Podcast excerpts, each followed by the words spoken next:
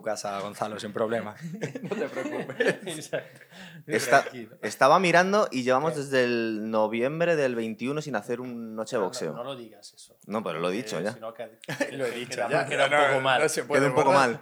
Queda un poco mal que porque la gente dirá que estos son unos vagos. Poco profesionales, ¿verdad? Bueno, que ha habido, ha habido problemas para hacer más programas. Ya.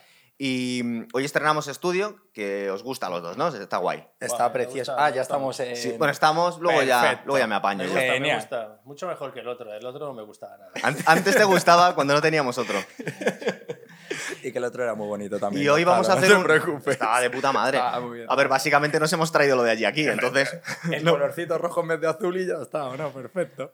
Y hoy estábamos pensando que uno de los, de los grandes eh, combates desconocidos y que han sido muy importantes en la historia del cine fue este Ali versus Webner, que de forma más o menos autorizada o desautorizada cogió la vida de, de Chuck Webner, eh, Sylvester Stallone, para luego hacer toda la saga de Rocky. ¿Verdad, Mateo? Sí, de hecho, vamos, mm, tendría que dar las gracias a Stallone, porque si no, nadie hubiera sabido mm, quién era Chuck Webner, ¿no? Sí. Eh, porque le, le- le hizo famoso él con eso, con, ese, con esa película, aunque, Sí. bueno, fue una película que yo creo que no le pagó al final. o No, le, le ha paga- algo le ha pagado por porque le ha ganado el juicio ahora, pero le ha tenido denunciado durante muchísimos años porque está bastante claro. De hecho, él decía en, a todos sus amigos, no lo decía abiertamente, de forma pública, que, que se- le, le había robado básicamente la idea justo cuando vio este combate, pero, pero que estaba bastante claro que estaba muy inspirado en la vida de este Chuck Webner, ¿verdad? Es como ver tu vida sin que te digan que es la tuya, ¿no? Claro. Y- Joder, y ver cómo un- se parece a mi vida. Claro, ¿no? aparte recordar que, que Stallone era un tío totalmente desconocido. En el año 77 creo que sale Rocky. Este combate es del año 75 y es un calco tremendo. Las nuevas generaciones no lo han asociado porque un combate perdido ahí en la carrera de Ali que no tuvo mayor importancia, la gente no se acuerda. Pero luego cuando comparamos las dos cosas, está clarísimo, ¿verdad? Que, que lo cogió, básicamente le hizo italoamericano a Chuck Webner. Sí, exacto, porque además Webner ya estaba terminando su carrera, creo que tenía 37 años Sí. cuando, cuando peleó y peleó contra un gran Mohamed Ali. O sea, Sí. quiero decir, era Sí. el año 75, Mohamed Ali eh, venía de ganarle a Foreman Eso es. en Kinshasa. Eh, y bueno, de hecho, el combate de Webner tenía que haber sido contra, Contra Foreman. Y él, de hecho, han hecho una película que se llama Chuck del año 2016 que nos cuenta un poquito todo esto, eh, la versión de, de Chuck Webner respecto a la película de Rocky y lo que le pasó en la, en la realidad. Y el tío cuenta que es que en aquella época que estaba llevando a. Don King estaba llevando a todos los boxeadores negros y eh, recordar que en aquella época había muchas tensiones raciales. Querían un cabeza de turco blanco. Ya. Y Don King le lió para que pelease con, con Foreman, que tampoco seguramente había tenido. Tampoco hubiera sido buena idea. Tampoco, Tampoco hubiera sido buena idea, ¿verdad, Alex? No, hombre, porque Foreman, que como era el campeón, Claro. tenía que pelear contra él. Eh, lo que pasa es que perdió en Kinshasa, con Eso lo es. cual ya le tocó... Bueno, y ahí Ali se portó. En el, en el, en el fondo Ali podía no haber peleado con él. le interesaba, le interesaba desde un punto de vista racial, parece ser. En aquel momento, desde un punto de vista marketing, le interesaba mucho porque había una dominancia brutal de los boxeadores negros ya. Querían pues, azuzar darle- un poco todo eso, tener un blanco. pelea, darle una buena paliza al blanco, porque al final Se nota, tampoco... se nota Sí. un poco cuando estás viendo la pelea. eh, yo me estaba fijando de fondo en el público y se nota un montón la división un poco entre a lo mejor gente, gente de color, gente negra y, y gente blanca. Ya está, Sí, total. Efectivamente. Y, y estaba viendo la pelea y me estaba fijando y digo, seguro que tiene que haber algún tipo de tensión en esta época. Claro. que... Se nota ya en el público lo que quería No, es que justo lo- le, intentaron, de alguna forma, Don King, que ha pasado a la historia del boxeo como uno de los grandes mafiosos, de- del promotor más, bueno, el que peor fama tiene de, de los últimos años, ¿verdad? No sé que se lo digan a Tyson, ¿no? Que, Por ejemplo. que le quitó bastante pasta. Le quitaba, parece que le cobraba 6.000 dólares por toalla, que luego le, bueno, luego cuando A- echó cuentas... a Tyson. A Tyson. Joder, la gente no- Bueno, pero Tyson hizo una cosa muy graciosa que no sé si recordáis que Tyson tenía tigres. Sí. Sí. Pues, eh, y parece ser que el tigre no puede pasar mucho tiempo sin su amo, porque se vuelven locos. Entonces los llevaba de gira cuando tenía que competir en sitios y se le ocurrió cuando descubrió estas cositas que hacía Don King. Dice, ¿qué hago con el tigre esta noche mientras voy a pelear? Y lo metió en el apartamento de Don King toda la noche. Como venganza. Tú imagínate cuando volvió a casa lo que se pudo encontrar el, el- el amigo este. Bueno, yo me voy corriendo ya. Entonces, Me- compro otra poco en casa, Duro poco en casa, efectivamente. Fijaros, tenemos ese, fue, este combate fue el 24 de marzo del 75. Eh, como os ha comentado Mateo, se supone que iba a pelear con, con Foreman. De hecho, en la película esta de Chuck no cuenta muy bien que el tío de alguna forma tenía una mínima esperanza peleando con, con Foreman porque este Webner, otra cosa no, pero aguantaba golpes, ¿verdad? Como nadie. Y aguanta mucho golpe, va mucho a la corta distancia, mucho golpe detrás de la cabeza. Sí, Eso a mí no me ha gustado nada. Un poco sucio también. Pero luego Ali se lo hacía asaltos- él también, ¿verdad? Sí, en modo de venganza.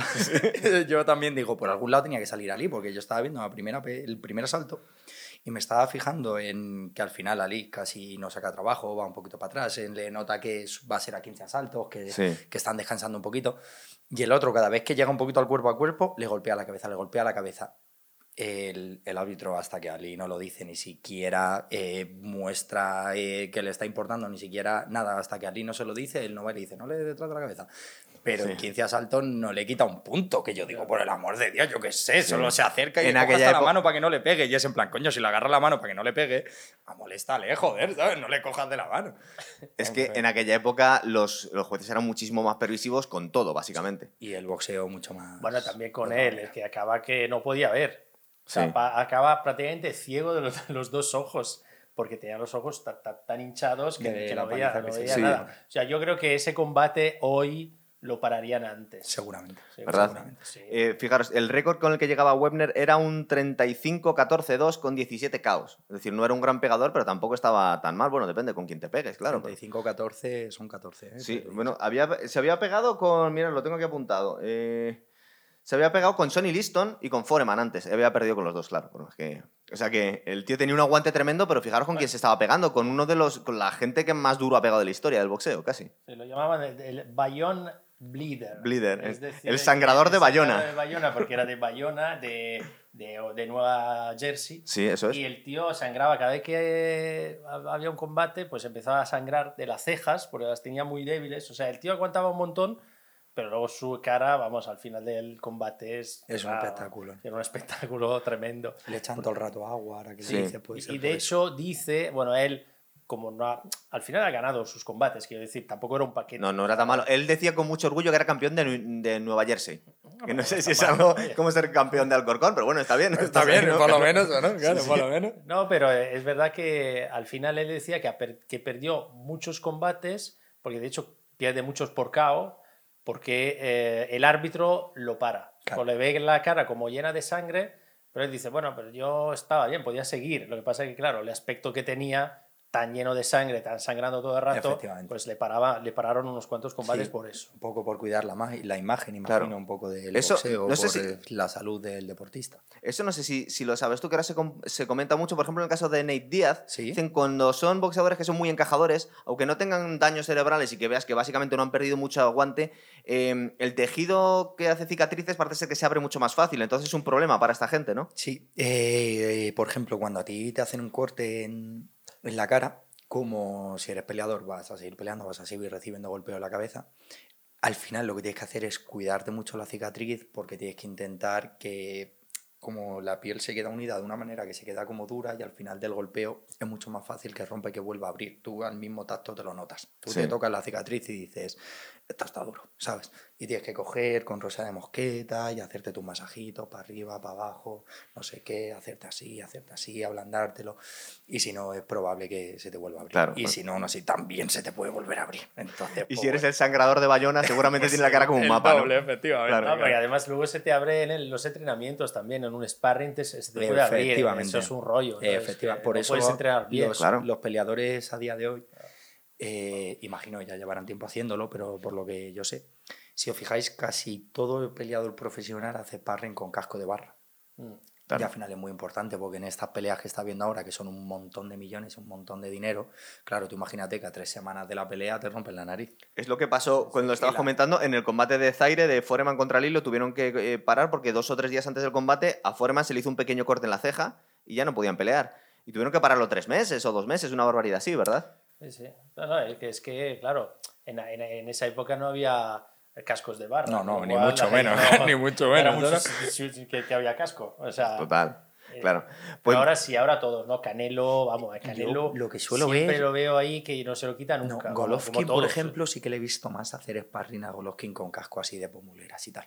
Pero Canelo, etc, Canelo etc, siempre. etc. Es lo suyo, es lo suyo, Sí. basta que decirlo. Porque por mucho cuidado que tenga tu compañero sparring, siempre te puede llevar un golpe y quedarte sin una pelea, que son muchos Sí, millones, claro, claro. pero eh, te vas a pegar eh, Canelo Golovkin y. ¿qué haces? Eh, siempre un sparring flojo para que no te abran.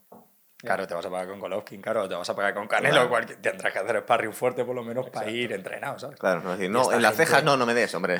Y esta gente paga mucho, eh, mucho dinero. eh, los sparring que tienen, por norma general, suele ser gente bastante buena, hasta mismos peleadores o gente que se dedica Sí. al boxeo no de, de manera profesional, imagino que sí, porque al final será su trabajo, pero no como peleadores profesionales. Pero al final hay gente que paga por asalto, eh, hay gente que se lleva eh, sparring de todo el tipo del mundo, en plan.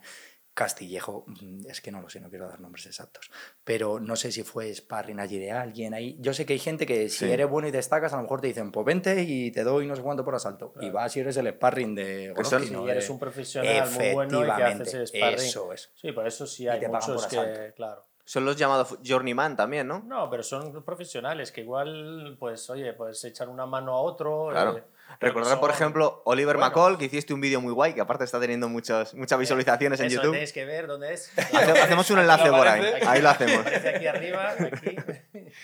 Eh, Pues ese, el de Oliver McCall lo hizo Mateo. El de Foreman es mío, a ver si hacemos más. Bien, eh, bien. Aquí, aparezca. Claro, claro. Aquí meto, aquí meto el de Foreman. Pues se me ha ido el hilo. Lo que, es- lo que os iba a contar de, de este Webner es que, y es la similitud que vemos, empezamos a ver con Rocky, es que él consideraba que era un perdedor. Era un tío que tenía su trabajo porque debía estar rankeado pues, en el 20 y en aquel momento pues, no le daba para vivir.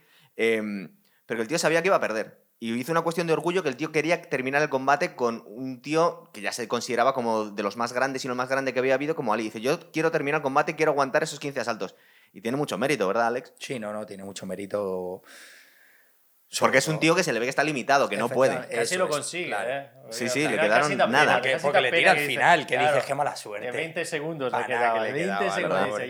le quedaba. Claro. Entonces, todo ese romanticismo que el tío parece ser que en el momento, ahora ya no nos acordamos nadie de él y por eso tenemos que hacer este programa, para que conozcáis a Chuck Webner. Pero en el año 77 la gente cuando salió Rocky sí tenía bastante claro que, que se acordaban de ese combate porque había sido muy relevante en el momento, porque había sido este tío que es un pobre matado, le ha aguantado a Ali y aparte Ali no era su mejor época, pero, pero A estaba... ver, a ver, Ali te- acaba de, de ganarle a Foreman en Kinshasa. Sí, o sea, que- que y luego al seguramente año sido- siguiente es eh, el Thrilla en Manila. que es el Fraser. segundo eh, de Fraser, es verdad, Claro, cierto. eh, o sea, era un gran Ali. Lo que pasa que es verdad que, a ver, también hay que poner las cosas en su, en su sitio.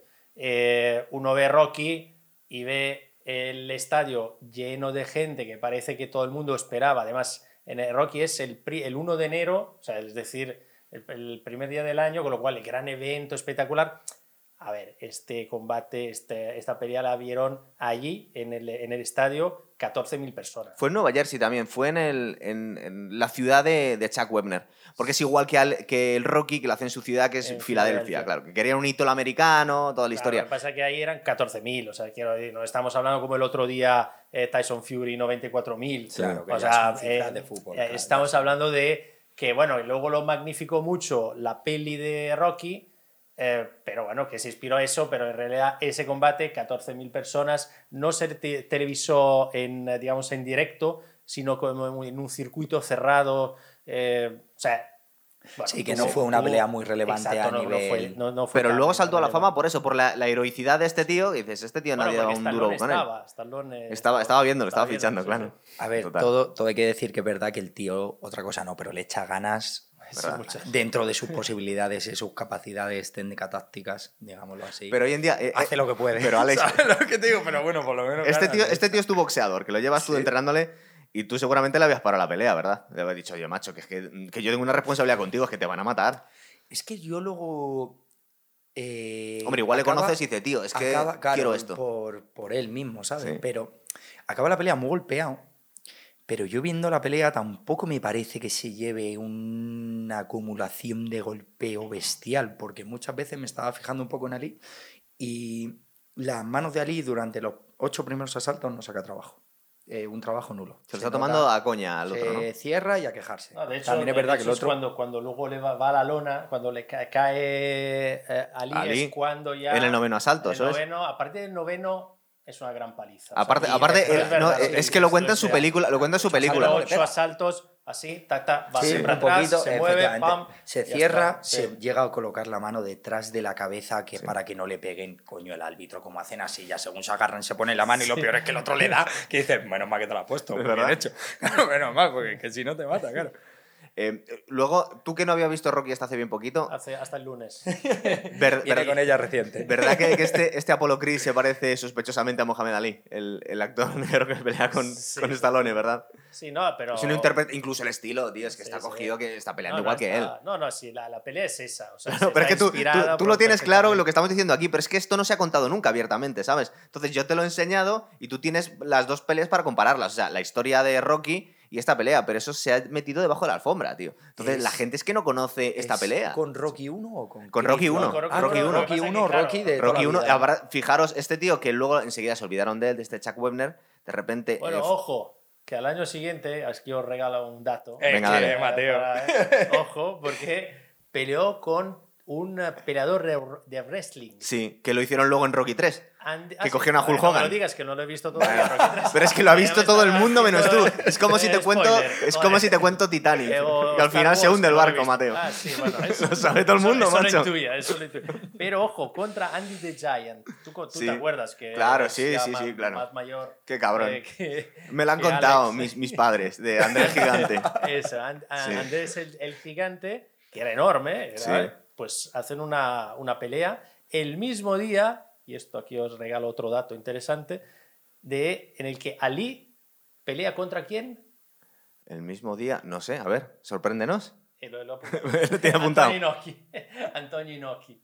Antonio Inoki, el, el, el, Ah, el wrestling también. Ah, verdad que también Ali peleó con un luchador de pressing catch. Así que como que le estaba intentando contraprogramar, ¿no? el mismo día fue, del 76, no sé qué día, pero el mismo día del 76 los dos pelearon ah, Vale. contra estos grandes un poco, peleadores. sí, sí. un poco competencia Sí, sí. de... Antonio Inoki, bueno, además las dos peleas son totalmente diferentes. La de Antonio Inoki con Ali es eh, bastante limpia, digamos, con poco juego. Y el, el otro, Andrés el Gigante y, y este y Webner? bueno, se dan unas palizas. De hecho, Andrés el Gigante lo lanza fuera de ring a, a ¿De verdad? Sí, Es que, es que lo estás contando, lo estás ring. contando, Mateo, y no te quiero contar, pero es que esto sale todo eso en la peli de Rocky, tío. ¿En Pero serio? clavado. ¿En serio? Le coge Vale. Hulk Hogan a Stallone y le tira del ring, Lo- tío. Lo tira, Lo tira Ah, del está ring. Hulk Hogan. Hulk Hogan es Andrés el gigante. Es decir, Hostia. fíjate que durante todos estos años, este pobre hombre que luego fue un muerto de hambre, el tío tenía que pagar, tenía que, que pagar sus facturas y tenía que trabajar. Mm. Stallone con su vida se hizo multimillonario. En el 77 ganó un Oscar él. Porque el, eh, Stallone no solo saltó a la fama como actor, que lo que hizo Rambo y todas estas películas, es que es el guionista. Claro. De- no sé, entonces, espérate, no- no sé cómo y- y se llevó un Oscar también. Oscar con Rocky 1, porque me anda que Stallone no es... A ver. Ahora vamos a perder muchos eh, seguidores de, de de los que Stallone. vienen de Pero yo, cine. yo soy, yo soy muy fan, yo te Stallone- llevo la con contraria y ya Stallone- está, tío. Stallone Y ya es, está, eh, eh, sí, eh, tiene siempre la misma cara, siempre la Pero- misma expresión. Eh, has ganado el mundial. Eh, ha muerto tu madre. Mm. Ya está. Es, no no Esa- cambia de expresión. Ahora hace mejor, ahora lo hace mejor. Ahora No, con pero 70 Rocky, años lo hace mejor. Ah, en Rocky, Ha, ha ido mejorando. Rocky Pero uno, Rocky era uno, su, era único su que primera película grande, tío. Es decir, era el, el tío es que exigió por guion, porque, mira, yo te Eh, cuento la Robert historia De de Niro, Rocky. su, mi primera película grande era un crack. Bueno, no era Robert De Niro. Otro italoamericano, es que le tenías que cuidar un poco más a claro, Stallone, claro, macho, claro. que es de los vuestros. Eh, Stallone era, era guionista y había hecho de extra en alguna película de. Creo que de- sale pegándole a Woody Allen en una película, pero haciendo de machaca. Entonces, el tío escribió el guion y el tío estaba convencido que ese guion iba a ser la hostia, lo iba a petar. Y todos los estudios le estaban ofreciendo una millonada por el, por el guion, pero le decían, pero no te queremos a ti. Claro. Querían a Robert Redford, me parece, de Rocky. Que tú fíjate en lo que habría sido la historia con Robert Redford de Rocky, ¿sabes? O, bueno, al Pacino no, que es muy pequeñín. Y, y el tío se negó y decía que no, que quería ser él, quería ser él. Y siempre lo cuenta como el punto de inflexión en su carrera. Si llega a vender el, el, el- guion. guion, no había sido, ni habíamos tenido Rocky, ni Rambo, ni nada. Entonces, pues bueno, lo que pasa es que luego este Webner estaba detrás diciendo, oye, es que esto se parece demasiado a la historia de mi vida. Y no le hicieron ningún tipo de donativo así caritativo. No, no, le ha ganado el juicio y le ha tenido que untar de millones al final. Claro, que al final digo por lo menos que Pero le- debe haber sido en el año 2000, ¿eh? Una sí, cosa que ha así. pasado hace poquito. Claro, ¿no? claro, No, no, relativamente, que se tiró 30 años el tío bastante resentido porque, porque estaba bien claro que era la, la historia de, de su vida.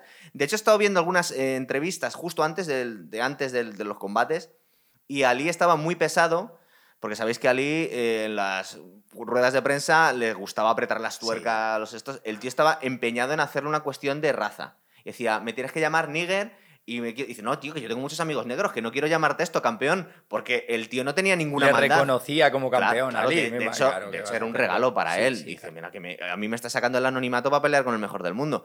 Y Ali estaba empeñado en hacerle una cuestión de, de raza, eh, diciéndole, no. De hecho, hay un momento en una de las entrevistas que le dice al presentador, me ha dicho al oído que no ha oído nadie, me llamo Níger, pero al oído, no lo ha oído nadie más. El otro estaba- claro, el otro estaba diciendo, no, que yo no he dicho eso, por favor, ¿sabes? Este me va a matar. el Entonces estaba día. chuchando mucho al público porque esta era la- de las razones por la que Don King, que Don King era tela, de hecho también recordamos esta escena en la que convenció a, a Larry Holmes para volver a pelear con un nuevo campeón que, que era poquita cosa, que era Mike Tyson. O sea que Imagínate, poquita cosa. y la pelea que se llevó el pobre Larry Holmes, o sea, era un, era un tío bastante diabólico. O sea, no solo robaba a sus, a sus, pues, pues, a sus boxeadores, sino que encima el tío intentaba, intentaba liar mucho a la gente. Y aquí estaba empeñado en conseguir carne de cañón blanca para, para esto. O sea, que este pobrecito, pues bueno. Sí, al final, un poco lo que se hace también en la actualidad. Sí. Un poco lo que se hace todavía en la actualidad. Como te vayas a pegar a un país extranjero o a una zona de España distinta, tienes que tener cuidado. Eh, en plan saber quién es el tío con el que te vas a pegar y saber de qué vas tú. Me refiero, porque te pueden llevar de de fiesta perfectamente. Rollo, ¿a quién cogemos? Pues este chaval que el nuestro le va a dar un palizón. Venga, y tú llegas y dices, el récord de no sé quién. Eh, no, es que tiene 12 peleas profesionales o, o yo qué sé, esto que se llama mucho ahora, que la gente tiene a lo mejor un 5-0, un 6 un 6-0 y son Sí, eso famosos en muchas Instagram, veces, sí, eh, que- son famosos sí. y a lo mejor tiene 5 peleas con 5 pies malos. Como Jake Paul, ¿estás Pero- diciendo? No, eso es. No, esos son youtubers, eso ya es otra cosa todavía. Y entonces al final es un poco. eh, bueno, que se sigue haciendo a día de hoy. Sí. Se sigue haciendo mucho llegar y coger a un tío que no es tan bueno para llevarlo contra uno muy bueno, que le pegue un palizón, se sigue inflando el récord. y hay que tener un poquito. saber dónde te llevan y de qué vas. Pero a ti te ha pasado, Alex, porque siempre comentamos que Alex es que es muy buena gente, ¿verdad? Cuando tenían las, las- los cara a cara y tal, le decimos, tío, pero dile algo, insúltale, ponte mala hostia. y como es demasiado buena gente, pero tú habrás visto luego muchas veces que te quieren sacar de, de- de tus casillas, ¿verdad? Eh, gracias a Dios no se ve tanto, se ve mucho más en la tele, pero porque al final es mucho más mediático. Claro. Entonces, Sí, dice, si no nos está grabando nadie, no tengo por qué insultar a tu madre, ¿no? efectivamente, eso es un a ver si te vas a enfadar de Bueno, verdad. pero Es un poco así. Con las redes sociales, eh, igual También, puede lo intentan, también lo intentan viralizar la exacto, gente, ¿verdad? tener un Claro. cara a cara entretenido para que se haga Exacto. viral, no sé qué, es Claro. un poco el juego, pero no es Contigo tan no, normal. no, contigo no. Pero Yo- no pasa. buena gente. Eh, yo ¿Cómo nunca se puede uno buena gente. entro al ring ahí, me cambia la cara y dices, Exacto. "Coño, pero si este no es el de ayer, ¿no? Exacto, exacto. Me lo han cambiado. Es el juego que tiene Claro Alex, no, ¿verdad? porque, Que claro, parece muy buena él lo gente. ven en el careo el día anterior y en el peso dice, Buah, este, este, Este está es flaco. un blando, este es un blando, este es Bueno, majete. pero- Luego sube a ring al día siguiente. Pero recuerda el mote que le pusieron. Pero si Alex siempre ha sido Mr. Hyde. Exacto, claro, claro. Este, este tío es un, es un osito, este no me va a hacer nada, me va a dar un abrazo. Y dice, mira, luego te va a ser una bolsa, ¿ves? Por listo, es lo que te ha pasado. Oye, más cosas. Luego podemos poner un, un trocito del combate y lo vemos que deben ser de los highlights, porque la hora entera es verdad que es, es una paliza, ¿verdad? Que Sí, si no no, está penita. Tengo Que- que ir a ver Rocky 2. y la 3 y la 4. eh, pero oye, es- la, única, la única polémica que hubo en el momento, que no era polémica, pero eh, el cao que le hacen a Ali, él dijo que se había tropezado. Es que se tropieza, Se yo tropieza. No, ¿sabes qué pasa? No, le A ver, vamos a hablar de eso. Le pisa el pie. Hay fotos que eh, le pisa el. O sea, le, le da, le da, al, le da al Sí, cuerpo. le da el cuerpo Claro, justo, pero- con la mano y el otro, eh, o sea, Ali intenta irse para atrás, pero está su pie pues debajo del pie de Webner. Hmm. Entonces no puede sacar el pie y, y- y- y se cae por eso. Claro. O sea, no Yo- es un, o sea, es un cao un poco. Un poco, eso se nota que es un traspié, yo no hubiera hecho una cuenta en la vida. No, Sí. Tú habrías dicho como que le deje que ha sido un tropezón y no cuentas como cao. Haces así, les dices para arriba. Fine. A seguir, ya está. Eh, yo creo que de un golpe al cuerpo se le nota que se está cayendo para atrás, Sí. que se le nota que ha perdido. el Porque no puede darle no- tan, duro como para Sí, hay- tirarle, hay- ¿verdad? Hay, hay- imágenes en, Y, eh, en internet efectivamente, de eso. y no se pliega, no recibe un golpe y haces, oh, uff, no, es como, ahora me voy para atrás, ¿sabes? me ha dado un golpecillo, ahora me he caído. Y es en plan, una cuenta, pero, Sí, si sí. me he tropezado, ¿sabes? ¿Dónde la Pero la actitud de Ali cambia completamente, ¿verdad? Cuando se levanta y dice, uy, esto es otra ya le cosa. estaba ahora". pegando ahí, ¿eh? Sí. Yo, para mí, en el 8 Ali empieza. Yo creo que hace un poco una táctica de los primeros asaltos, eh, no sacar apenas trabajo, porque yo pienso que a lo mejor dijo, bueno, pues este tío que no estará muy entrenado, porque la verdad que no se le ve muy entrenado a Wender, ni mucho menos. Sí, no es que tenga un No, no, no. figurín así no, no, no se le ve. atlético. Entre, efectivamente digo, vale, este tío se va a poner a pegarme, se va a cansar Claro. y yo pues le voy a pegar. Ya está, simplemente. Entonces yo creo que un poco la estrategia de Ali es los primeros asaltos hacer que se canse. Bailarle un poco, ¿no? También. Efectivamente, lo que pasa es que como cuando entran al cuerpo al cuerpo, eh, Webner empieza a golpearle detrás de la cabeza, no entiendo yo muy bien por qué, de manera tan repetitiva, eh, a lo mejor por las ganas suyas de ganar, pero como competidor tienes que saber que eso no está bien, ¿sabes? Y le empieza a golpear todo el rato detrás de la cabeza y a Ali se le va un poco la pelea, yo creo, porque ya yo creo que busca un poco que le quiten el punto, porque muchas veces ya se queda todo el rato. Y le pega y le dice, me ha pegado. Y otro se queda. Pero lo, lo hizo con Foreman también, para pegado. cansarle en las cuerdas. En plan de, bueno, cánsate y pégame. No sé, Ya, yo es que hoy... Foreman era Foreman. Claro, que pegaba muchísimo más mismo, duro no este lo tío. mismo, no es bueno, lo mismo. claro. Yo pienso que Ali, hoy viendo esta pelea, tenía un trabajo muy por encima de lo que a veces muestra las peleas. Sí. Porque ves que hace un minuto y medio brillante y luego la caga en el asalto, que dice, pero coño, sigue igual, pero se lo están haciendo de puta madre. Sigue así, si tienes, en plan, tienes un trabajo perfecto. En la larga distancia, quitando la cabeza, contrando con la derecha, encima es capaz de contrar con tres manos, que no es tan fácil. Tocar, quitarte, derecha, crochet, derecha, impactando las tres, seguir, haciendo, seguir andando, en plan, que lo hace muy bien. Pero de Sí. repente le da una neura, y, pues yo qué sé, y se le pira. También es que lo son a 15 asaltos, bueno, es que también Claro. es otra época. De todas maneras, aquí se dice que Ali, eh, aunque técnicamente estaba muy bien, todavía ya no tenía el aguante que tenía muy al principio. Entonces, de hecho, lo dicen justo al principio de la, los comentaristas. Dicen, eh, esto no lo va a hacer todos los asaltos. Esto de bailar y hacer el shuffle directamente cruzando las Claro. piernas y tal, esto no lo va a hacer todo el tiempo. Esto No lo hacía con da- 19 años. Con 33 que tenía aquí ya, pues administraba un poco más, ¿verdad? También, seguramente. Claro. Seguramente vaya claro, por que ahí llegó al, el quin- tema. al 15, ¿eh? O sea, la- Es que 15 al- al asaltos 15 llegó, o sea, al final de la, de la pelea. O sea, no es lo mismo darlo todo en los primeros cinco asaltos y, y tumbarle al otro que tener que, que de repente ves que el otro no, no, no, no cae, no se cae y tal.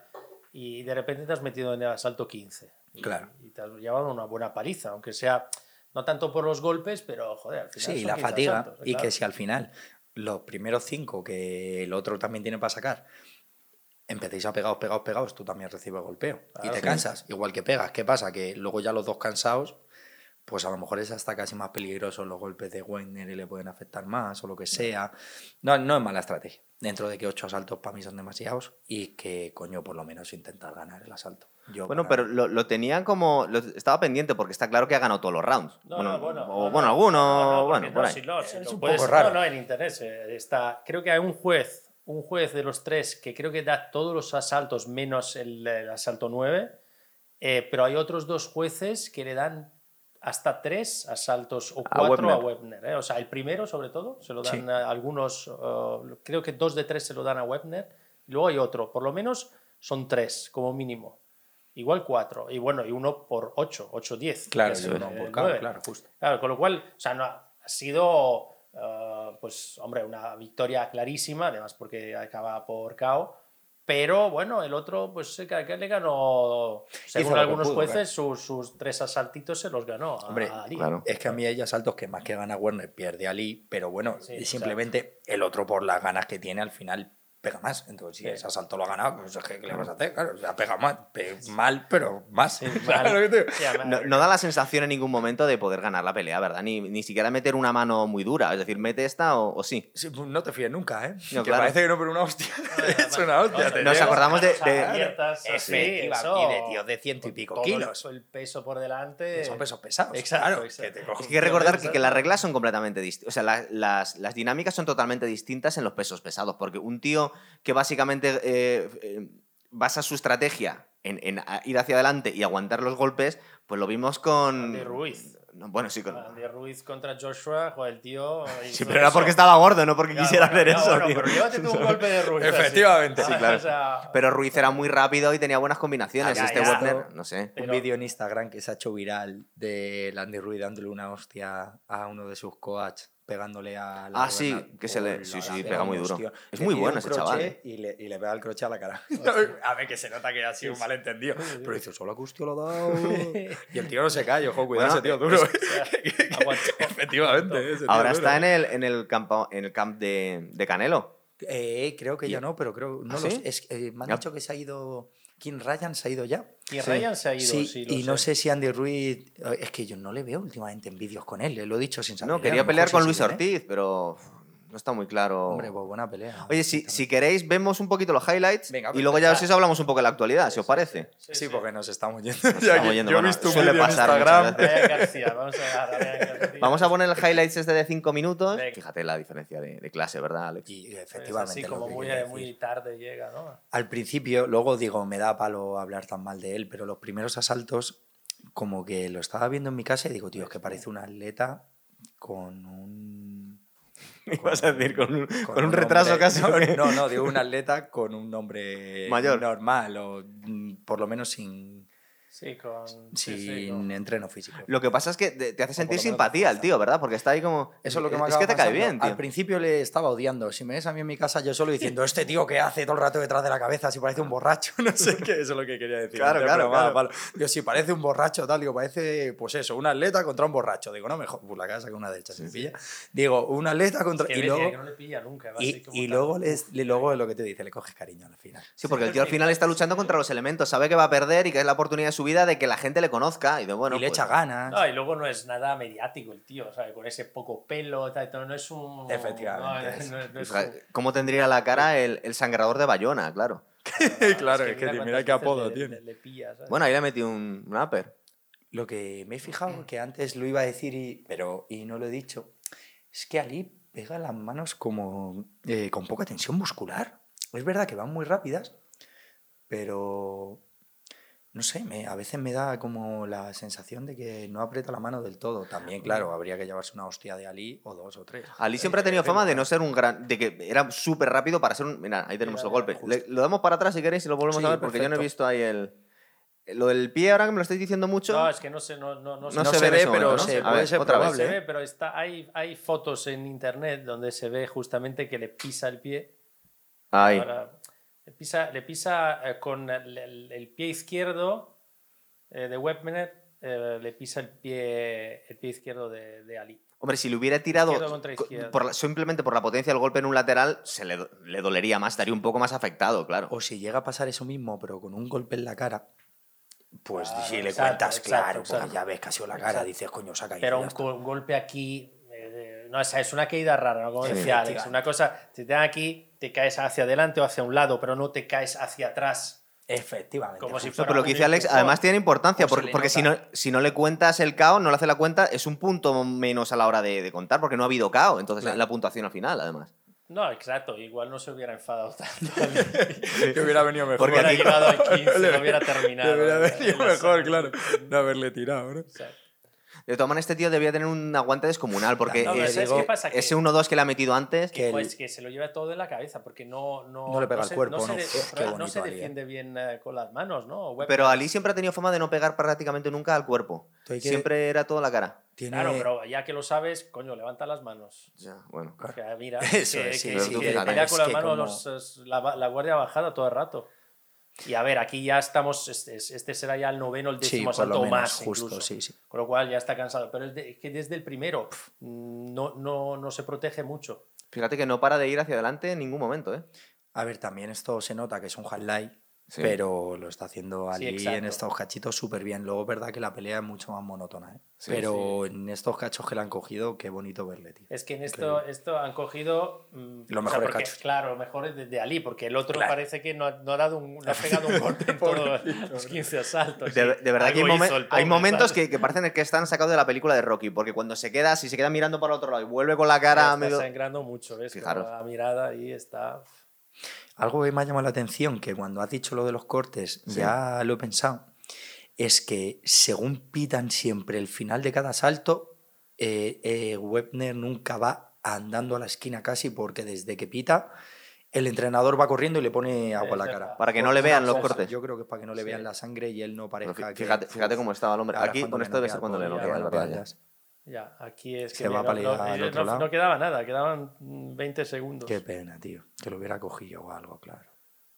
Pam. Ya está, este fue. Eh, nunca le habían tumbado hasta este momento a, We- a Webner. Había perdido muchos combates, pero nunca había estado en el suelo. Sí se lleva una, una acumulación de golpeo en la cabeza importante. Sí, ¿verdad? Aparte, fíjate que ahí es incapaz de, de levantarse. Bueno, justo. se levanta. Y ahora le coge Vale, el entrenador Exacto, también. ¿eh? ahora llega el entrenador y se lo lleva. Bueno, Sí, no justo, se ve, no pero se sí ve, se pero lo lleva.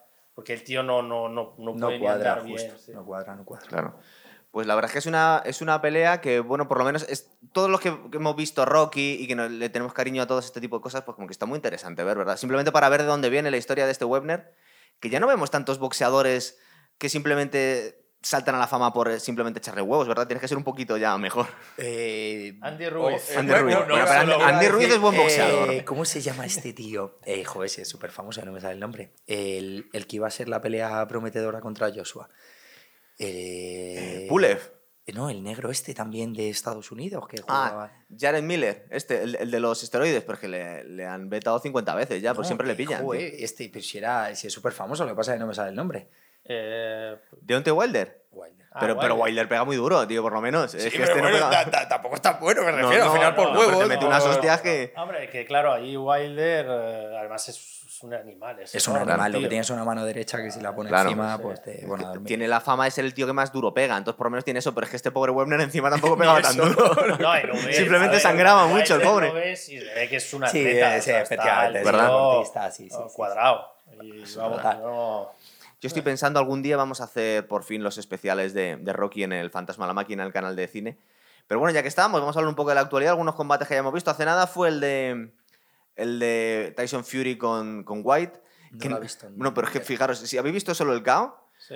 pues lo que ocurre es que ahora está White está diciendo que ha sido ilegal el KO porque le mete el upper, es verdad que le deja totalmente groggy, pero le empuja.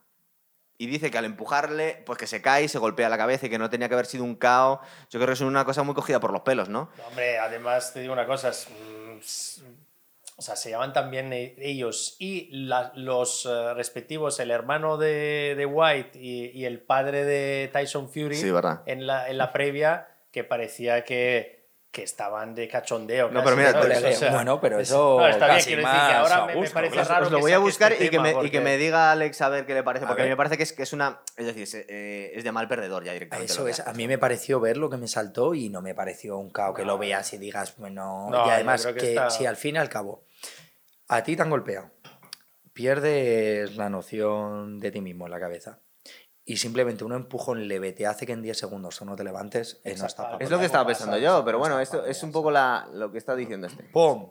Vale, el golpe. Lo ponen aquí 20 veces, ese es el primero que he pillado aquí.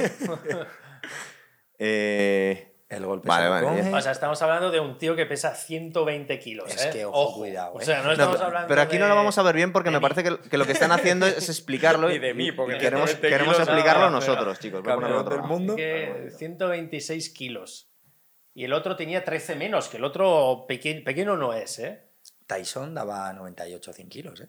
No Sí, pero este hombre nunca se limpia mucho la No, grasa, no, precisamente. no. ¿no? Eh, A mí me hace gracia porque tiene una foto con una camisa hawaiana así, Sí. tu máquina, Sí. y, y le ves así, y, con perdón de la expresión, todo gordo con la camisa Sí. y tal, y, te, y para que te digan campeón del mundo de boxeo, y tú, ¿en serio? este quedado, está, tío, ¿no? campeón del mundo de boxeo. Ah, pues no lo, no lo tenemos aquí, no lo podemos ver. Bueno, el caso es que eh, lo que nos estabas comentando, que, básicamente que si te dan un golpe y luego te empujan. mm, Yo pienso que si en 10 segundos no te has recuperado un empujón es porque no estás para pelear, ¿Verdad? simplemente. Da lo mismo que te hayan empujado ni nada. A ver, si por un tropiezo tú te puedes levantar, a no ser que no estés para pelear. Decía, fíjate, fíjate las ganas de, de darle la vuelta. Igual que dijo mm, Deontay Wilder cuando perdió la primera vez con Fury, bueno, la, la pr- la segunda, el segundo combate, es que había llevado un, un traje tan, tan Sí. pesado O sea, 12 kilos. que se había cansado muchísimo y que tal. Y Bueno, pues es problema tuyo, no pruébalo antes de subirte. Un traje de... la Sí, el que de- lleva con lucecitas y toda la historia, que le cansó mucho. Y de bueno, pues, pues no lo hagas, es problema tuyo. Claro, bueno, te lo pongas. para ir del vestuario al ring, que tampoco, tampoco hizo el maratón Luego de Nueva York. pues, eso es, claro, que ya has andado. Además, tío, si, pues lo has hecho tú, ¿sabes? Nadie Eso, te ha obligado. y que pesa 120 y pico kilos, ¿sabes? 12 kilos Pues no esto, que ha dicho White de no, es que me empujó después, me di en la cabeza y me tenían que haber dado más de 10 segundos para recuperarme porque había sido ilegal. Digo, bueno. mm, Habría que ver si el golpe en la cabeza es verdad que sucede. El golpe... Si, si- si se golpea al caer, dices, Claro. con la lona. Y hasta qué punto ese golpe con la lona es que yo las he tocado. Que no sé hasta qué punto eso te puede dejar cao, porque Sí, no es asfalto. no No es pa' tanto, ¿verdad? Efectivamente, que depende del ring, tú a veces subes y dices, sube esto que lo blandito. Depende de dónde estés acostumbrado a entrenar, dices, hostia, que no todos, ¿eh? Claro. No, pero es del- importante, también dicen que dependiendo de, de la movilidad que le quieras dar al combate, es decir, si tú eres un tío que te mueves mucho, quieres que esté muy rápido, ¿no? Más duro. Claro. Eh, Cuando estás así muy acolchado, haces como uff, y todo te cuesta Claro. un poquito más. Y si eres un tío que cobra mucho, quieres que esté blandito porque te vas a caer varias veces, ¿no? Por ejemplo, para un estilo más pausado, a lo mejor Sí. te interesa más eh, ir un poquito más cerradito, un poquito más asentado en el suelo. Pero si eres un tío con un juego de pies así muy rápido y que te gusta mucho el desplazamiento y tal, Claro. eh, es verdad que luego peleando no te acuerdas de nada. Subes al ring y haces, ¡uh, esto qué blandito! Te das dos hostias y se te ha olvidado que es blandito, que no es blandito. se, se te ha olvidado. Pero igual influye algo, ¿verdad? Realmente, Claro. claro, dices, coño, que viene. Al final no lo piensas. Este tipo de cosas las, las mete, se pone muy, muy pesado con ellas Mayweather, por ejemplo, en el tipo de guantes, en, en cómo están encordados directamente, no te digo ya de las onzas que tiene, y luego también de, de- de lo rápido o lento que está el, el- el ring. Porque bueno, ese tipo de cosas Es importante, ¿eh? Parece que no, pero es importante. Hay un ring, te puede joder una pelea. A ver, te puede joder una pelea. te puede influir, ¿no? Cuando está muy igualado, Efectivamente, te puede influir, esa es la palabra. Te puede influir. Claro. Porque si eres un tío, lo que te dices muy rápido, a lo mejor te quita un poquito de. te cansa al final. Sobre todo nosotros que hemos hecho mucha mano-pierna. Es cierto que en el pateo, como esté muy blando, eh, te ralentiza mucho el pateo y como seas un tío que va un gran pateador, eh, a lo mejor te ha jodido el pateo. Sí, Sobre todo los últimos rounds, ¿verdad? Que estará ya más cansado. Y sobre todo es la sensación de rebote cuando ti te impulsas en el ring, ¿sabes? Si está muy blandito es como que plom, plom. En cambio, si está duro, pop, pop. El cambio sale más rápido. Claro, Son cosas de... Sí, no, este tiene lógica, claro. Es que es totalmente diferente. ¿Qué, bueno, ¿qué más eso- tenemos, Mateo? Yo creo que Eh, ya, ¿no? bueno, en eh, actualidad, nada, ¿qué? eh, estaban hablando del Canelo Vivo, este. de- Hombre, Canelo Vivo va a ser un gran combate. Y eso estoy, una gran pelea, la estoy esperando con muchas ganas, que es el día 7, me parece, de mayo. Y eso va a ser... ojo, porque Vivo es muy bueno. A mí me Sí. parece muy bueno Vivo. La gran esperanza para que pierda Canelo, ¿tú crees? Bueno, no lo sé si va a perder, pero no, no va a ser un dominio de Canelo, ni mucho menos. O sea, va a ser... Yo creo que va a ser un combate bastante equilibrado. Ojalá y que uno de los más vea. equilibrados para Claro. Canelo. Bivol me parece muy bueno. Eh, espero que sea así, porque al final Canelo para mí es un crack eh, tremendo y, Y, tener peleadores. Exacto, está bien que tenga alguien joder, que, que le pueda plantar cara, ¿no?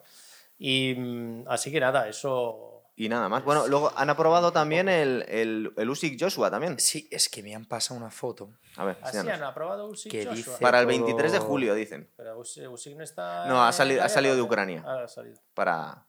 Seguramente se habrá dado cuenta que ah, puede hacer más por Ucrania eh, manteniendo el título de los pesos pesados que pegando tiros ahí. Yo es que cuando se han ido todos para allá he dicho, madre mía, un amor hermoso. A ver, no me meto... Pero no sé, tío, eres Lomachenko, ¿sabes? O no sé, ¿Pero ¿sabes? Lomachenko sigue estando ahí? O... Eh, Lomachenko sigue. No, sigue allí. O eres Lomachenko, por eso sí que me refiero al final. Eres un peleador profesional, mm, élite.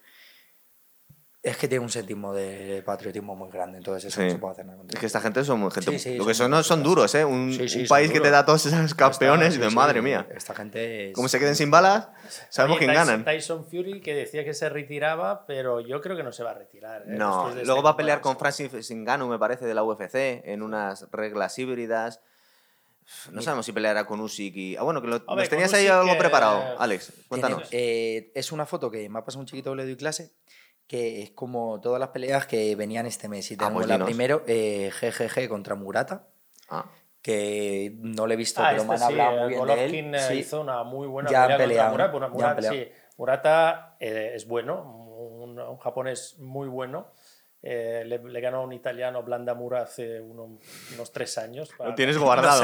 Hace 13 años ganó un italiano Sí, sí, y todavía no se lo perdonaba. Por, por los pocos que tenemos todavía buenos. Pues tenía más que nosotros. Y Golovkin hizo una muy buena pelea, porque, hombre, Golovkin ya tiene sus añitos, ¿eh?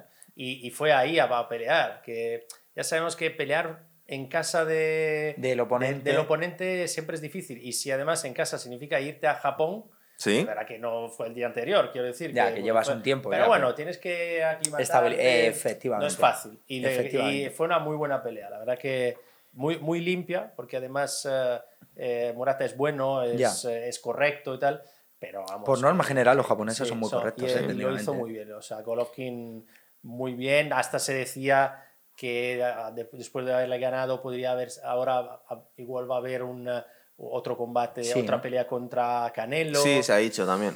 pero bueno, hasta ahí no sé si... Yo no arriesgaría contra Canelo. Pero No, claro. exacto. luego tenemos también eh, Camboso Hane, que es una pelea muy buena. Camboso Jr. es el chiquito Ah, que se pegó con. Sí, sí, hizo una es este de super pelea. Me suena. Es que menudo peleón se marcaron. Cambosos es este. Sí, sí. Que es, Ah, eh, bueno, es sí, claro. El que se ha pegado hace nada. Australiano, eh, Justo. él es australiano y se De hizo origen griego o sí, una- algo de una eso. pelea, es muy bueno. ¿eh? Es, eh, Cambosos él ha hecho la última pelea con, con Teófimo. Sí, con Ah. Teófimo López y que Teófimo es buenísimo. Efectivamente, Y le ganó este. ¿eh? eso Le es. ganó este. Una pelea para ver, le ¿eh? Sí, bien. no, no, una pelea Sí, para ver, sí, ¿eh? claro. Y buena pelea, ¿eh? Sí. Pues ya los hemos visto todo. Bueno, Luego, eh, ah, no, queda más, queda más. eh, cuéntanos. Valdez Stevenson, también muy buena. De chicas, Taylor, eh, Taylor Serrano. Taylor Ah, Serrano, ¿verdad? Muy bien. Joshua ¿Y Usyk. tu amigo Ryan García no pelea? que te gusta tanto?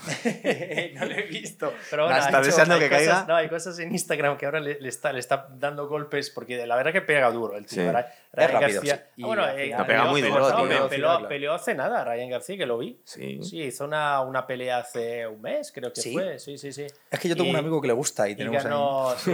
a, mí, a mí no me disgusta. Me yo, recono- yo re- reconozco que no me disgusta. Tiene muchísimo Eh, tráfico su Instagram porque sabe que pone a los porque es colegas guapo, aguantando. porque es guapo, no, eh, y a porque ver, pega muy duro a los yo colegas no- en el hígado, tío. También es es- divertido claro, eso. El ejemplo que he puesto un poco antes de Sí. boxeador que le han hecho un poco la carrera es lo que me pasa a mí un poco con Ryan García. Yo, yo, vamos, Ryan García pues era una espléndida persona, lo que sea, pero al final, claro, tú te pones a ver y al final es un tío de origen latino seguro, aunque sea Sí, sí, sí. norteamericano, seguro de origen latino, con lo cual ya fusiona América y Latinoamérica, Sí. en plan Estados Unidos. y A ver, todos estos se van a entrenar a- con el, campe- con el entrenador de Canelo por algo. También, aparte que es muy bueno, es por, por cuestión de marketing también. Se han ido Y- Andy, Gar- Andy Ruiz y este. A mí me parece él. que es que Eddie Reynoso a mí me parece un máquina, un crack. Es una bestia, pero. Eh, me veo hasta las peleas con el minuto de descanso hablando de, de él. Para enterarte, ¿no? cuidado, Qué guay, tío. Sabe mucho, Sí, ¿eh? Sabe mucho, mucho, mucho de que, claro, así que,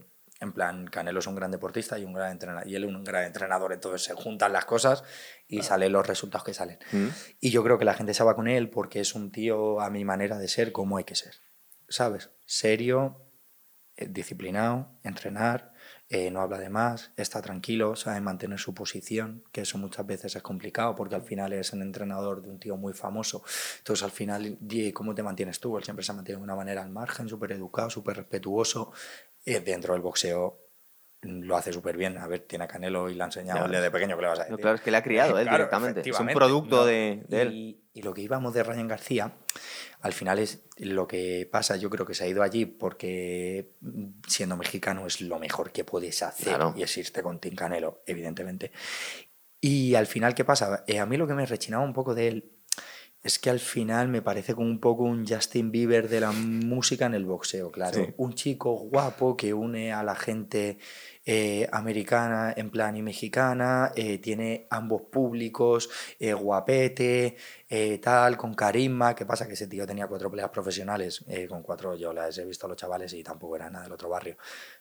Y no sé cuántos millones tenían Instagram No, de seguidores. sí, sí, y es en plan, es que hay boxeadores eh, muy cualificados Sí, con sí. muchas peleas a sus espaldas Crawford tendrá 10 mil- 10 10 veces menos. y que, y que no se les hace esa publicidad, ¿sabes? Entonces, ¿qué pasa? Que eso a mí me rechina un poco porque es un tío que está, le han hecho para que esté ahí, ¿Mm? Sí. ¿sabes? Es un tío que con tres peleas ya, no sé si le llevaba a Oscar de la Hoya, Golden Boy o algo Sí. de esto. Sí, no, de hecho se lo quitó a, a Oscar de la Hoya también. Y sí, ¿no? Y, no, no, que se ha ido de ahí, pero vamos, que, ido que- de ahí, que fue ¿no? con él durante mucho tiempo. y claro. entonces al final, ¿qué pasa? Yo creo que es un producto que han cogido y le han sacado. Mm. ¿Sabes? Sí, Luego sí. me han dicho que está un poco el pobre con problemas de, de depresión y tal, y es que también tiene que ser muy complicado ser tan pequeño, tener ese tipo de repercusión. Eh, también tiene que ser muy complicado para él y que le vaya todo bien y que No. siga para adelante. Hombre, pero, el, pero el tío tiene verlo. talento, por ejemplo, pega Sí, es durísimo. el súper rápido, No, súper pega rápido. duro, es rápido. Es verdad que no Súper se rápido. mueve. O sea, a veces un poco. Pero es que es un poco estático. alto para su categoría, ¿no? Es que- sí, eh, Alto flaco. Sí, Sí. alto flaco. O bajito fuerte o normal. Eh, La pelea que queríamos ver todos, la, que, la pelea que queremos ver todos es con Yerbonta, que no la A vemos ver, a mí nunca. me gustaría verle Con con, alguien bueno. o con sea, Lomachenko, exacto, con Cambosos, con Teófimo. Es que allí en ese peso hay mucha tela. Sí, sí, es que en ese peso hay mucha tela. Es que a mí me jodía mucho, es que a mí me jodía mucho. Sobre todo una foto en especial, que subió como comiéndose unos cereales, y uno era la cara de, de Davis, otra era la de Lomachenko, otra la de tal, y es en plan, tío, tienes 19 años y tres peleas de mierda. Claro. Eh, cuando hagas un 30, 395, 394 como Lomachenko, pues te subes comiendo unos crispies con su puta cara. Pero hasta ese momento, pues guardarle respeto porque se lo debes a, simplemente al boxeo y tú en tus posiciones tienes que saber quién está por encima y ese tío está por encima. Tienes que... Sí. Ya está, no tiene más. Yo Pues pienso- Pero yo creo, yo creo que es un tío, a mí, por lo que veo, ¿eh?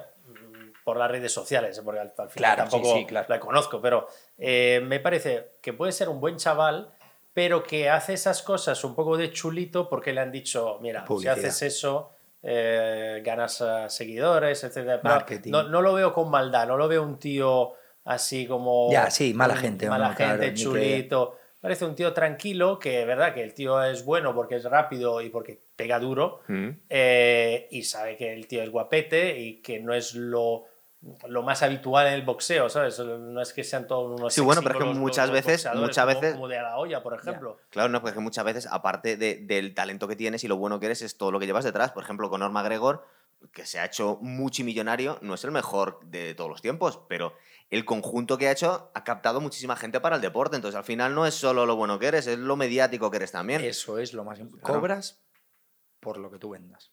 Total. No y eso, los, los buenos boxeadores en realidad no suelen tener grandes resentimientos con eso. Cuando les preguntan, dicen, no, y Conor McGregor dice, ya, pero nos trae mucha gente, al final me viene bien que haya gente tan famosa en el deporte.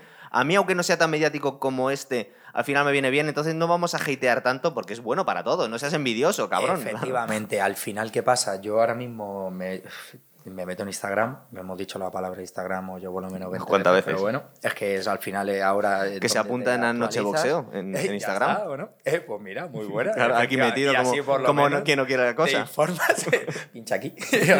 Pero eh, de McGregor.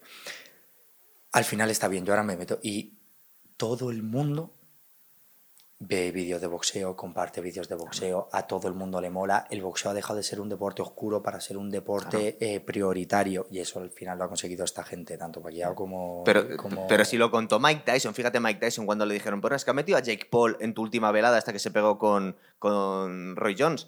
Decía, ¿no, ¿no te da vergüenza este intrusismo, este chaval es youtuber que no pelea tan mal, ¿verdad? El chaval pega, No, no, no. se pega bien. Ese en especial lo hace bien. Claro, lo hace bien, pero que había muchísimo odio y Mike Tyson decía, mira, tú sabes el dinero que mueve este tío y, y y es que al final es que no- nos viene muy bien a todos, entonces no, no, no seas tan, tan envidioso muchas veces, que la gente es que muchas veces no sabe si es porque, porque realmente no tiene mucho, es verdad que es un poco injusto que alguien que no ha metido tanto trabajo sea, salte a la fama, pero también muchas veces es envidia cochina que tiene la gente. claro. A ver, a mí hay otra cosa que está pasando ahora en España, que por parte pasa esto y lo apoyo, porque al final están haciendo que mucha gente consuma boxeo, y eso para los que nos dedicamos al boxeo es muy bueno, pero al final, ¿qué pasa? Que hay veladas enteras de youtubers. Sí, eh, Ibai y Rubio se querían pegar también, ¿eh? No te lo pierdas, querían, Sí, ¿no? montar, Entonces al final... ¿qué querían montar veladas también. que está muy bien porque extienden el boxeo a todo el mundo y eso es perfecto, ¿sabes? Pero al final se relaciona eh, el boxeo con eso en vez de con los boxeadores. ¿Qué quiero decir? Ahora mismo van a hacer una velada en Barcelona. eh, seguramente eso se vaya a petar de manera ultra mega increíble. Pelea Kerman por un campeonato de Europa, que es boxeo de verdad. Y gracias a Dios se llena porque es Kerman. Yeah. Pero coño, tío, se van a pegar cuatro chavales que llevan entrenando dos meses, que vienen muy bien también, que efectivamente, y que para ello, ojo, cuidado, ¿eh? que yo he visto los vídeos de ellos entrenando, porque yo les he visto, y entrenan algunos muy bien, todo hay que decirlo, que entrenan muy bien y hacen entrenamientos muy buenos, hay algunos que lo llevan muy bien, y me recuerda a mí cuando yo empezaba a pelear. Y esas sensaciones, como Sí. se les nota, esos nervios que quiere. que tiene tú le- ilusión. eso es, que tú le ves hablar y dices, no, pues ahora estoy haciendo esto y luego lo otro y luego no sé qué. Y dices, coño, qué bien, está descubriendo la competición en el boxeo, ¿sabes? Y eso está muy bonito, pero hay que también tener un poco, yo creo, un ten con ten y que el- la fama muchas veces en el boxeo venga con los tíos que son boxeadores de verdad, aunque esto también esté bien y esto se apoye y se Claro. una. Yo pienso que a lo mejor pueden hacer hasta veladas mixtas Sí, que es lo que hizo Tyson. una bueno, pelea que Tyson vaya poco- a ser súper mediática y vaya mucha gente y luego una pelea estelar en la que dos boxeadores eh, profesionales de verdad o, aunque, o amateurs eh, de gran calidad eh, se peguen también y la gente disfrute un poco de ambas cosas. Claro, porque- Yo pienso que ahí un poco está en un- la fusión así Eh, más eh, o menos. Es que estaba recordando justo esta, este evento en el que dijo a Tyson, oye, pero es que esto nos viene muy bien. Pero es que este Jake Paul creo que en ese momento se pegó con un jugador de la NBA y le hizo un cao feísimo, no sé si os acordáis, con un tal Robinson que le dejó hecho polvo. Y estaban diciendo que salió Canelo hablando y dice, es que esto no es un juego, al final lo estamos banalizando tanto que el riesgo eh, que, que estamos corriendo es que de repente llegue un youtuber y le dejen frito aquí, porque te pueden Sí, matar. sí, eso es. No, pero lo, lo de, lo de Ryan García García es diferente. O sea, él es un profesional. Sí, Sí, no. García es Estamos mezclándolo Es- todo un poquito, sí, pero bueno, Estamos sí. aquí No, ya no, de pero, popurrí, pero, pero hay que valer para, para eso también, porque por ejemplo, Claro, Crawford, es un super crack. Pero es un tío muy soso, no es que es un exacto, coñazo de hombre. soso, e incluso Golovkin, ojo, Golovkin Sí. es un super crack, No es un pero no hablador, mueve sí, bien las no. redes sociales. Golovkin lo conocen los que saben de boxeo, saben que Golovkin es un crack, es el mejor o ha sido uno de los mejores, perfecto. Claro. Pero a partir de ahí, bueno, pues no, no se mueve demasiado, ¿no? Se hizo Eh, sobre todo más famoso con Canelo. Exacto. Canelo sí, se mueve ya mucho mejor, obviamente. Eh, bueno, Mayweather- Pero Canelo tampoco era un tío que tuviera muchísima- O sea, ya. recordar que Canelo al principio, sobre todo, no era un tío que tuviera una personalidad muy tal. Ahora se está No. soltando ya mucho y desde que ha aprendido inglés también. Está- Pero es otra cosa. A mí ya. es que Canelo me encanta. Es que le queremos tanto, ¿verdad? Tiene tan buena técnica. Yo cuando, cuando termine... Claro, es que tiene tan buena... Es que es, es un boxeador perfecto. Ah, Es que y, nos gusta y cuanto más tiempo pasa, mejor, eh, mejor es este tío. ¿eh? Eh, Además puede subir de peso. Al y- y- y principio- parece que, que no ha subido de peso. Es como Efectivamente. Los haters dicen que es un poco sospechoso lo bien que sube de peso. Recuérdate que tenemos aquí algunos hombre, que, ese tío que sube demasiado sin, sin nada de grasa. y de ¿Cómo se puede subir levanta tanto? y se acuesta boxeando, ¿sabes? Sí. En plan, ese tío es un deportista de No, alto nivel. todos le queremos refiero. muchísimo. Si no se pone fuerte, si no está fuerte, pues, pues, pues- pues manda huevos. Pues algunos mira cómo están. Oye, y ya para terminar, eh, el combate que queda, porque que no, no hablamos contigo cuando perdió el título Joshua. ¿Tú qué crees que va a pasar? Porque estamos siempre a ver si hay unificación por fin de los pesos pesados. Ahora está Tyson Fury que se, que se retira, que no. Al final yo creo que no se va a retirar, que era todo para vender. Después de una victoria tan así, no, la gente no se suele retirar después de victorias tan importantes porque a la man- te crece el ego, entonces al final. ¿Tú crees que puede ganar Joshua Usyk? ¿Qué crees que va a pasar ahí? Que es el que Joshua se acaba de, Usyk, de hostia, aprobar ahora pelea, mismo. Buena pelea. Eh, no lo sé, tío. Es que Joshua Es luego... que Joshua nos pone de mala leche, ¿verdad? Muchas veces porque no- nos enfada. En plan de. La última, la pelea con Usyk. ¿Qué quieres que te diga? A mí me dio la sensación que si hubiera realmente apretado le podía haber pasado por encima porque es mucho más grande. Es y, que- y a Joshua. Y de hecho se enfadó con el entrenador porque dice: Me están un poco lavando la cabeza porque me están intentando hacer. Es que intentaba pelear como Usyk y le quería ganar en un juego de la distancia. Y yo, no, tío, mm, es que eres otra cosa. Entonces, como que, que al final yo creo que tiene un problema con- de entrenador realmente Joshua, ¿eh? Es o sea, que no debería que cambiar de cambiado casa. entrenador. Ahora sí, claro. Han cambiado de entrenador, ¿no? A ver, también se lleva muchos años con el entrenador que estaba, puede haber sido cosa de una pelea casual, me refiero. Si te has hecho, yo qué sé, si eres Joshua, que eres ultra mega famoso, algo bien has hecho tú y algo bien ha hecho tu esquina, me refiero. Sí, hombre, claro. Sí, ¿no? Pero dicen, dicen que está un poco limitado su entrenador, que es un tío muy bueno para, para, para lanzarle, pero que llega un punto en el que Joshua ya no está creciendo con este tío, que es un entrenador eh, de amateur, digamos, que no es un A ver, tío muy de profesionales. Después de ser campeón del mundo de los pesos pesados, no te queda mucho por crecer. ¿Sabes lo que te digo? Así ya, claro, con esos datos Claro. no puedes crecer mucho más. Pero es verdad que Joshua a mí es que me encanta técnicamente, me parece que tiene nos gusta a todos, una claro. línea de golpeo muy buena, cómo va perfiladito, cómo va moviendo la cabeza, cómo saca los golpes, me parece muy bonita. Eh, pero a veces me falta un poquito de agresividad en las peleas. Hay que ser un poquito más agresivo. Y la cabeza madura. ¿sabes lo Bueno, eso sí. Pero eso, bueno, se puede apretar hasta cierto punto. No, no eres Chuck Webner, toda la gente. claro. No, pero muchas veces yo creo que luego Joshua es buenísimo, ¿eh? me parece técnicamente de lo mejor y dentro de los pesos pesados eh, tiene un tipo y... Es muy un- elegante, muy elegante. Es el más bonito de Da ver gusto, boxear, ¿verdad? da De gusto todos. ver. Eso es lo que Mucho decir, mejor que gusto. Tyson Fury. Da Dicho gusto, eso, gusto, da Tyson gusto. Fury, Joshua, Tyson Fury va a- podría ganar. No sabemos si lo veremos, que, que es que es el combate que queremos ver. podría- Queremos ver la unificación siempre. Eh, son muchos pesos, o sea, muchos kilos eh, de diferencia también. Claro. eh. Tyson Fury es mucho más grande que Joshua. Bueno, está mucho más gordo, es más alto, es más alto. Es- Joshua mide dos metros y este Tyson Fury debe ser un poquito Do- más do- grande. Sí, sí, es más grande. Tyson Fury, Sí. ya te digo, el otro día peleó en, con- en 126 kilos. Sí, pues estaba bastante gordo. 126, sí. ¿Verdad? Pues estaba bastante Sí, pero gordo. siempre está así gordo. Sí, No, sí, verdad De hecho, siempre le vacilaba a Klitschko y dice, mira, te he ganado con esto, con estas lorzas te he ganado. Sí, y tú marcando abdominales.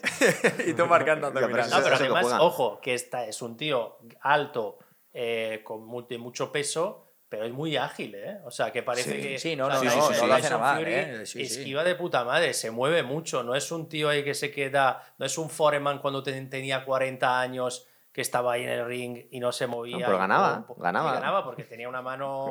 Que sí, claro, si que- te la que- ponía encima decías, "Se acabó". Acordaros el programa, que también hacemos otro enlace, el programa ese que hicimos de los campeones eh, que, habían, eh, que, que tiene el récord del, del- del campeón de los pesos pesados más viejo. Ahora le han vuelto a decir también, como esto- están todos los, los peleadores ucranianos intentando hacer un poco de campaña por la guerra, también está amagando Klitschko con volver.